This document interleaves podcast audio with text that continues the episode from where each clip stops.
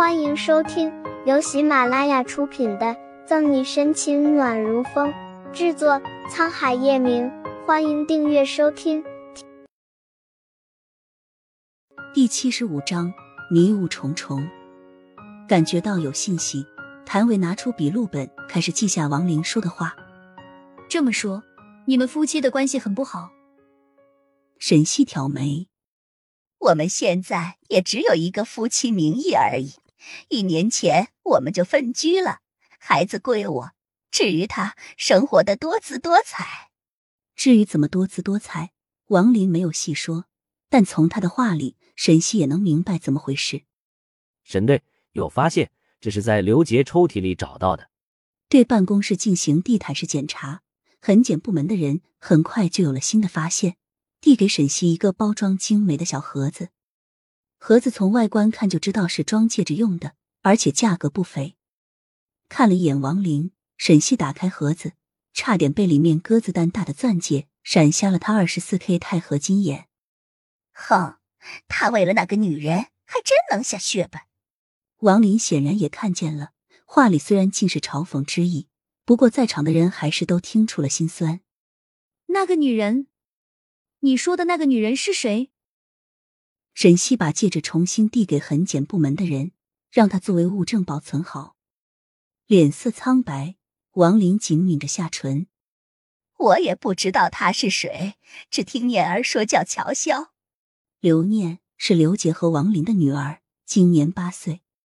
小维，立即去查查这个乔潇。沈西当即吩咐。半个小时后。整个办公室也查的差不多了，除了钻戒外，还找到了一个里面装有衣物的行李箱，以及两张去格陵兰岛的机票。从王林和夏城国际机场处得知，这个行李和机票的确是刘杰和他的情妇乔潇的。警局，方初明介绍着案情发展。根据我们从刘杰妻子那里的了解和在办公室里搜出来的钻戒和行李箱，断定。一个昨天还在准备去旅游的人不可能自杀。可是，单凭一个人的证词和一个行李箱就说刘杰不是自杀，这会不会有点武断了？杨局皱眉。除此之外，还有最新的尸检也证明了刘杰是他杀。对于杨局的疑问，沈西早就想到了，于是拿出刚刚法医给他的报告。今天下午尸检，在刘杰的喉咙粘液上。发现两粒未噎下的安眠药，喉咙上发现未吞咽的安眠药。按照正常情况，如果一个人是在有意识的情况下服药，喉咙黏膜上有药的话，轻则猛烈咳嗽，重则呕吐。可从刘姐的特征看，并没有这些症状，这说明她是在无意识之下被人喂药的。顾青分析道。而且我们查了刘杰的最后通话记录，他最后一次的电话是打给他的情妇乔潇。可经过下午的调查，这个乔潇昨天住院了。谭维从电脑云终端导出刘杰的通话记录，迷雾重重，大家都各自陷入思索。案情基本判定为他杀，但还有一些疑点尚且解不开，比如刘杰的亲笔遗言。杨局。我申请将刘杰案判定凶杀案调查。沉思片刻，沈西郑重的站起来，想了想，杨局也点点头。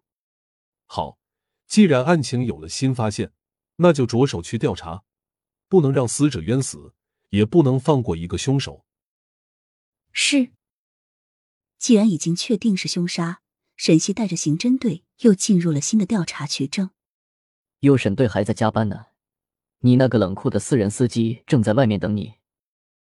沈西正在模拟案件时，张八卦张琪过来也语道，后面还跟着十几个平时就爱看热闹的同事。私人司机。沈西蹙眉疑惑，随后才明白张琪说的是谁。看了一下手腕上的时间，都这么晚了，你们怎么还没有走？奇怪的看着张琪等人，沈西暗想。难道又有大案子了？不然从来不加班的张琪怎么还在这里，一副看好戏的样子？我们在不在这里不重要，重要的是沈队。你的私人司机五点半就到警局门口，听说你还在办案，便硬生生的等了五个小时。张琪啧啧惊叹。本集结束了，不要走开，精彩马上回来。